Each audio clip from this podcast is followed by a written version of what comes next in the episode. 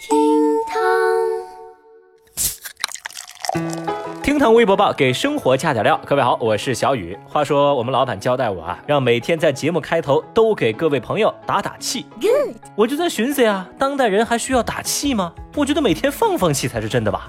每天你起床对着镜子低三下四的说几遍“我是个普通人，我啥也不是，地球不是围着我转的”，我觉得这样你才能拥有正常的一天啊。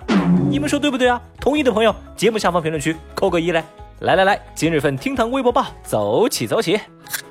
微博三百三十九万人关注，高校试水教室人脸识别。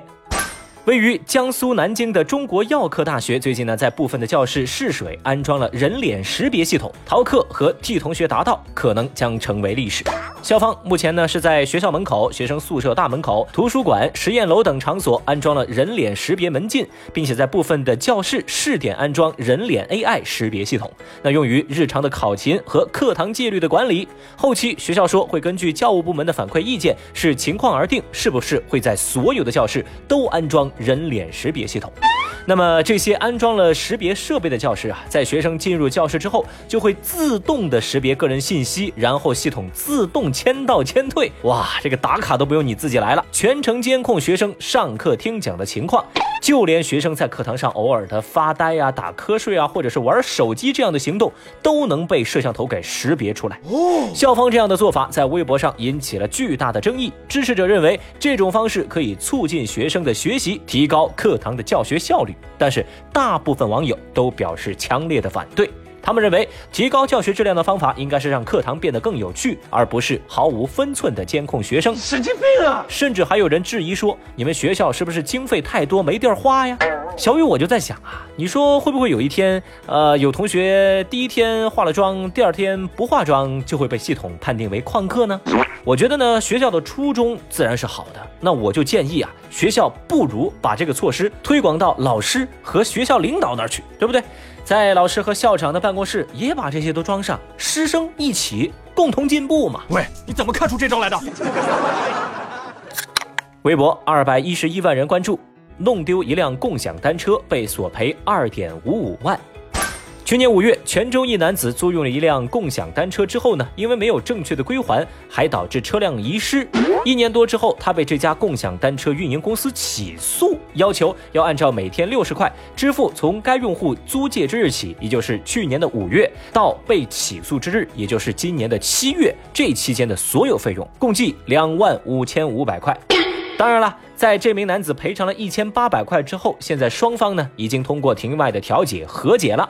至于公司为什么同意和解费用为一千八，这公司的人员表示说，这个自行车的赔偿标准就是两千块，根据车辆投入使用年限来进行折旧。按照公司的赔偿标准呢，因为个人原因造成的车辆丢失，一个月后如果没有找到，需要先预赔偿。待车辆被找回公司呢，公司就会主动退回这个款项了。当然了，这家公司的操作呢，遭到微博网友们的一众嘲讽。有人就说啊，既然你有这样的解决方案，为什么还要起诉别人，要别人赔两万多呢？而且索赔金额远远大于车辆本身的价值，实在过分。哼！还有网友表示，弄丢了一辆车就索赔二万五，那那些欠着押金还不还的共享单车企业，应该被我们索赔多少呢？这也太低成本了吧！好消息是啊，最终这个结果呢，我觉得还是比较合理的。这个公司这种维权方式确实不可取。但是呢，这也给大伙儿提了个醒，以后使用共享单车，除了关心押金，您还得更加细心一些。微博一百九十一万人关注，将孩子遗忘服务区违法倒车。在八月二十八号，高速交警宁波支队五大队的民警发现，在杭州湾跨海大桥宁波方向的高速上，有一辆黑色轿车沿着主线倒车。随后呢，民警在南岸服务区将其拦截。驾驶员杨女士说，之前她两个孩子在服务区上厕所，当时她一心想着工作，接了一个电话呢，便匆匆的开车离开。在途中，她才发现孩子还没上车呀，于是迫不得已，只能在高速的主道倒车倒回去找孩子。杨女士表示：“哎呀，我也顾不得自己的安全了，只要我能找到孩子，就是撞死了也值。”微博网友们把这件事情评价为“自己感动自己”系列。就杨女士说什么，只要找到孩子，撞死也值。我不知道您怎么理解，反正我觉得这个歧义还有点大。您为了孩子撞死也值。但是如果真出了事儿，被您害死的人，人家又做错了什么呢？Oh no！当然了，正在听节目的您也别跟我杠什么事出有因、情有可原。遇到这种情况，遇到这样的妈，我觉得呀，还是把孩子留到服务区才是最安全的。老这么说话，咱们以后还能不能一起玩耍？微博一百七十一万人关注，无证女子高速开五码被刑拘。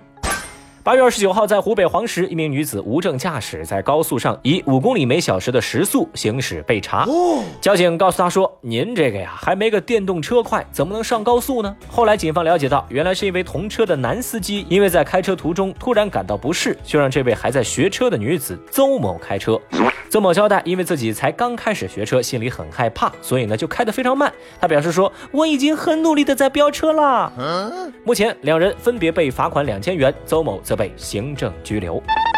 微博网友们被这位女孩的操作震惊了呀！有网友就说：“您这速度怕是还没我走路快。”还有网友表示：“别人刚拿驾照都不敢开，您这没拿驾照还敢上高速，那是真的奇葩。”小雨，我是觉得这事儿最好玩的地方就是这女的说自己已经很努力的在飙车了，但是我寻思呀，您这是很努力的在刹车吧？太厉害啦！微博一百一十六万人关注，贪玩将自己反锁快递柜。八月三十一号，在江苏常州某小区，一位十一岁的男孩因为贪玩，就躲进了一个快递柜当中，不料啊，把自己给反锁在了里面。幸好男孩随身带着手机，镇定地拨打了幺幺九和物业电话求救。消防员赶到之后呢，赶紧撬开了快递柜门，最终呢把被困的男孩救出。据了解，该男孩被救出的时候已经被困了一个小时，所幸并无大碍。不少网友表示，这小孩出来之后肯定免不了一顿毒打。那小雨我只能说啊，万幸你这小朋友带了手机，万幸手机在快递柜里还有信号。假如没带手机的话，这可能就是另外一个故事了。孩子，你可以熊，你也可以聪明，但不能熊且聪明。好了，最后我们再来说一个之前大家非常关注的那个高校天价公寓的后续。那么在九月一号啊，当地的联合工作调查组呢是公布了一个结果，说这个鹏远公司在未经批准和协商之下，擅自设立了一人、两人、三人间，违背了当初和高校签订的相关的这个合同，而且是擅自收取不合理的增值服务费、不透明且虚构成本、捆绑消费，并且呢还对少数学生的欠费问题处置不当啊，因为采用了什么威胁呀、恫吓呀，还有什么贴公告啊、断水断电这样的方式。现在呢，当地的市场税务部门已经对他们进行了严肃的查处。然后呢，因为他们对学生强制断电、粗暴手段催缴费用啊，因为有这些做法，被当地的公安和教育部门加强了教育的惩戒。